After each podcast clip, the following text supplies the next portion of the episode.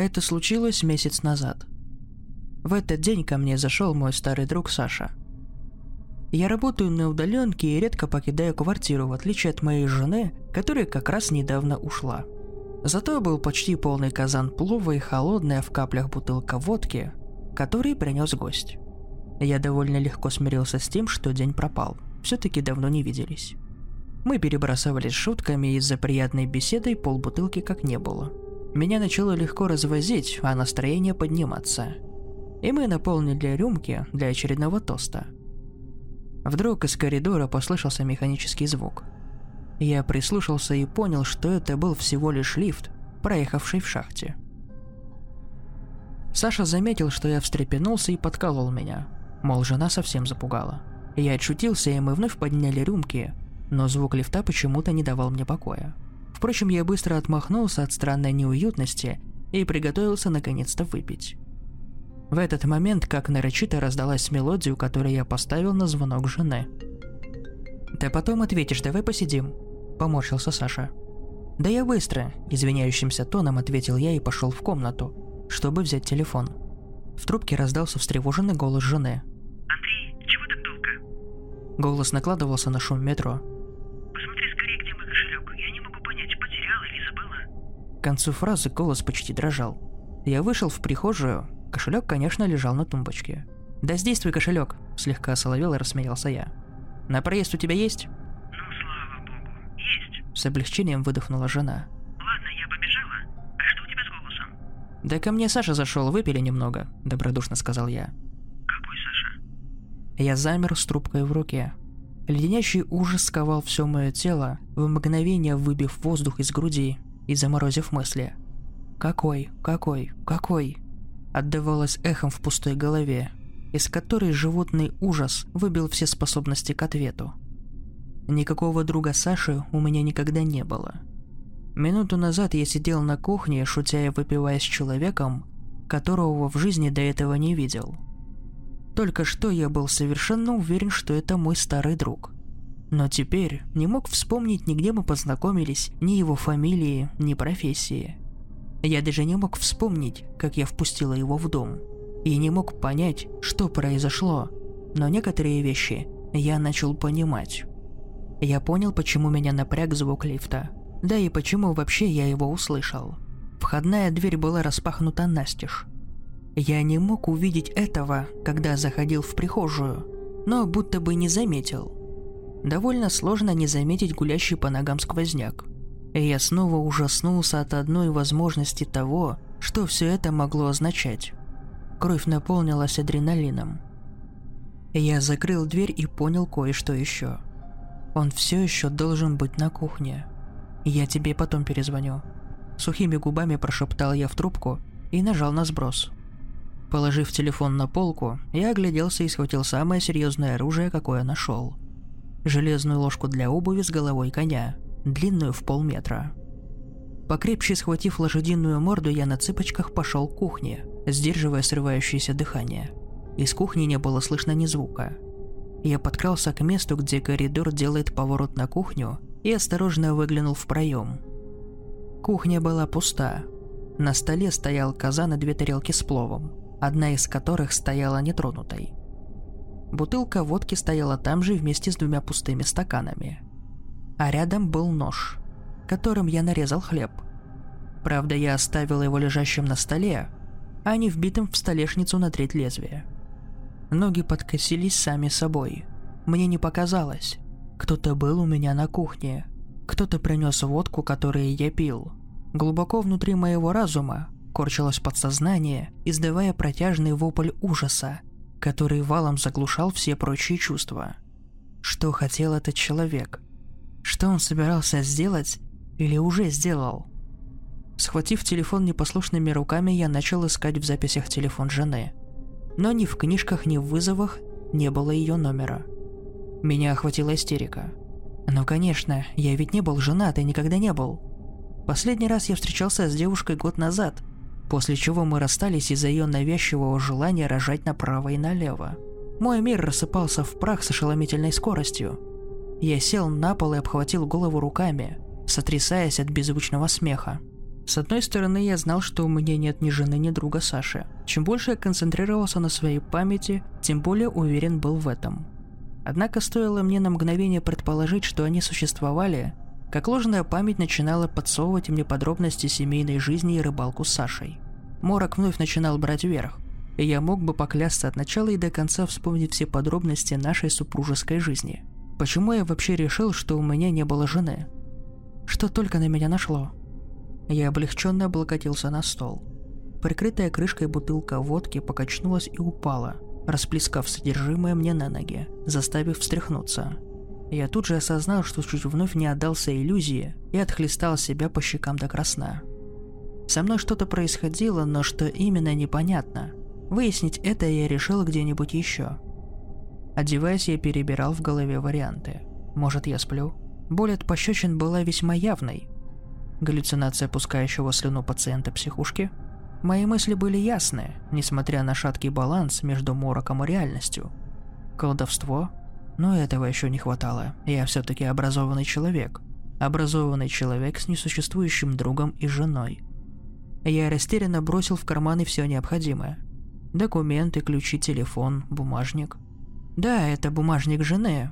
Внутри, как я и ожидал, мои документы – потому что это мой бумажник. Вспомнив недавний разговор, я содрогнулся и уверенно захлопнул за собой дверь. Я вышел в бодрящий осенний вечер, как вдруг раздался звонок. Я достал телефон, на котором был вызов от абонента жена. Интересно, кто так записывает супругу в телефоне? Точно не я. Где ты? Из телефона раздался взволнованный женский голос. Что случилось? Я до тебя дозвониться не могла. Я был в лифте, Машинально ответил я, чувствуя, что снова начинаю проваливаться в трясину ложной памяти. Я даже вспомнил ее имя. Лена.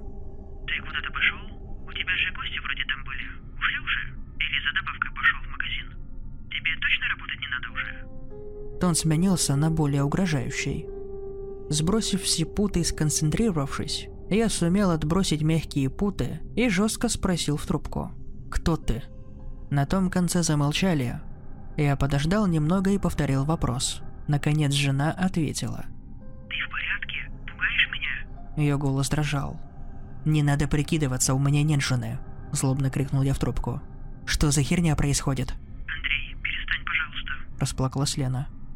«Перезвони, когда будет что сказать», – буркнул я, чувствуя, как ложная память подсовывает чувство вины. Усилием воли я переборол желание вернуться домой и забыться в комфортной сказке, которые мне подсунули. Я должен выяснить правду. Я сбросил вызов, и телефон разразился непрорывающейся трелью звонков. СМС пусть пишет.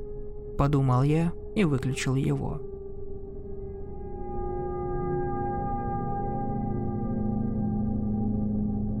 Вы пришли послушать историю? Хорошо, тогда подождите. – сказал Филипп Петрович и засуетился на книжных полках. Двое ребят, Максим и Андрей, сидели на ковре и с нетерпением ждали новой истории. Филипп был человеком немолодым и в свои годы объездил полмира, собирая тут и там целые книги, да и вещи. Вот и получилась целая усадьба декоративных предметов интерьера и огромная библиотека литературы. «А, вот же она!» – пробормотал он, доставая пыльную книгу самой дальней полки. Чуть откашлялся и продолжил. Эту книгу я получил еще в детстве. Ее вручил мне один старик перед своей кончиной. Он уверил меня, что получил ее из рук самой смерти. Я верю ему. А верит ли вам, это ваше дело. Сразу сообщу, что концовка истории была утеряна. Она же все же старинная. Ну ладно, вижу, вам не терпится услышать ее. Мне начать? Мальчики лишь оглянулись друг на друга и задорно кивнули.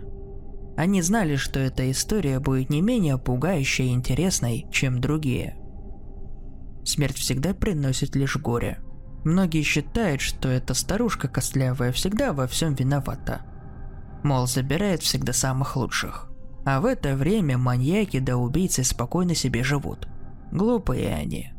Разве смерть виновата, что список таков? Она лишь делала свою работу, до одного момента. Однажды смерть к старику пришла. Он был не глуп и сразу все понял. Осталось ему недолго. Что ж ты так неожиданно старая пришла? Вот если бы предупреждала, тогда бы проще было бы. Смерть задумалась. Действительно, почему бы не предостеречь и не спасти кого можно? Слова старца ей так понравились, что она еще год жизни ему продлила. И вот смерть решила по списку пройтись. Дмитрий Костиков. Несчастный случай. Три года. Нет. Подумала она. Как же я ему помогу, если как умрет, не знаю. Владимир Степанов. Застрелен при задержании. Год. Вздохнула смерть и решила наведаться к нему. Не любила грешных она. Считала, что смерть для них лучший урок. Но деваться было некуда. Рассказала, что будет людям помогать, то слово свое сдержать должна. Владимир был человеком крайне впечатлительным, а еще и выпить всегда любил. Вот его характер вдобавок с вредной привычкой привели к тому, что на одной из посиделок со своим другом по совместительству собутыльником, Геннадием, они яростно спорили о политике, и он не сдержал поток своих эмоций. Схватил со стола нож и всадил его в печень своему товарищу. В тюрьму он не хотел, считал, что не для клетки его душа свободная, и не выживет он там. Так что закатал своего друга в ковер и увез его в лес. Как говорится, нет тела, нет дела. Когда смерть явилась к нему, он копал яму. «Что же ты, Вова, наделал?» Осуждающе говорила она, качая головой. «За что ж ты его так?» Владимир подготовил лопату, чтобы вдарить случайному свидетелю. Обернулся и оцепенел. Прямо перед ним на пригорке земли сидело костлявое чудище в мантии. Руки обмякли, и лопата упала из них. «Так я не специально. Он сам виноват», – лживо оправдывался он. «Не тому ты врешь, Вова. Я тут пришла предупредить тебя, грешного. Узнают, что убил ты Генку, искать тебя будут, а когда найдут, застрелят, как свинью на бойне. Лучше сразу сдайся. Дольше проживешь, и мне работу облегчишь. Ты, Вов, подумай хорошо. Сказала смерть и испарилась в ночной темноте. Мальчики засмеялись, что есть сил. Филипп Петрович, осуждающий, глянул на них. «И что ж здесь смешного?» Не понимая юмора, спросил он. Смерть пришла к убийце, который закапывал труп. Ей-богу, анекдот какой-то. Через смех ответил Максим. Андрей лишь покивал, поддерживая мысль друга. История вовсе не смешная. Запомните, мальчики, хорошо смеется тот, кто смеется последним. Со всей строгостью сказал Филипп Петрович. Он еще чуть-чуть подождал, пока дети успокоятся, и продолжил. Смерть вновь глянула в список, где все так же было написано Владимир Степанов. Застрелен при задержании год. Она разозлилась. Не могла понять, почему же человек не послушал ее. Она не хотела мириться с этим и вновь взялась за список. Максим Сергеевич и Андрей Васильевич. Оба убиты, и обоим осталось лишь год. Услышав свои имена, мальчики окаменели. Нет, такого не может быть. Видимо, старик решил над нами пошутить. Думали они. Но Филипп Петрович, будто не замечая сходств, продолжил. Максим был мальчиком глуповатым, но гордым. Всегда любил поспорить со своим лучшим другом Андреем. Последний ему скажет с моста в речку прыгнуть. А если тот не прыгнет, трусом будет. Максим с клеймом труса жить не хотел. Как же так? Такой храбрый может быть трусом. Всегда думал мальчик. Андрей же был полной противоположностью своего друга. Он был крайне не глуп, но смелости в нем не было от слова совсем. Нередко он гордился разницей в возрасте и утверждал, что он все делает по-взрослому. Часто мальчики любили, как говорится, пощемить лохов. И однажды, потешаясь над Валеркой, хилый мальчишка, сил у него не было и не на то, чтобы дать отпор обидчикам, и на то, чтобы убежать. Дети, лишь открыв рот, слушали – Валерка мог лишь мычать под ударами мальчиков, но когда Максим открылся под удар, Валера пнул его да самым гнусным ударом в пах. Мальчик согнулся от боли, потом схватил булыжник и бросил его в хилую голову Валерки. Череп не выдержал и хрустнул под тяжестью камня. «И что же вы, ребята, наделали?» Осуждающий говорила смерть, качая головой. Максим, увидев ее, ужаснулся и паник. А Андрей, как заорет, «Это не я, это все он, его забирай, я не виноват». «Кто виноват, я знаю. Андрейка, я вас предупредить пришла. Вы еще молоды, и не буду я ждать, пока вы в тюрьме сгниете. Закройте глаза». Мальчики покорно послушались. Этого дня не было. Я даю вам шанс все исправить. Слушать меня или нет, дело ваше. Филипп Петрович, дочитав, закрыл книгу и замолчал. Что дальше было, Филипп Петрович, не томите? Говорил Андрей. «Я же говорил вам, что страницы утеряны и концовку даже я не знаю». Мальчики еще чуть-чуть посидели и ушли, шокированные рассказом. А Филипп Петрович взял перо и ручку и начал дописывать конец. Максим и Андрей послушали смерть. Они еще долго извинялись перед Валеркой. Им удалось поменять свою судьбу в лучшую сторону. Порой детям недостаточно просто дать ремня за их проказы. Филипп Петрович заставил ребят измениться, всего лишь прочитав рассказ, где ребята наглядно увидели, что может быть, если не изменить свою печальную судьбу.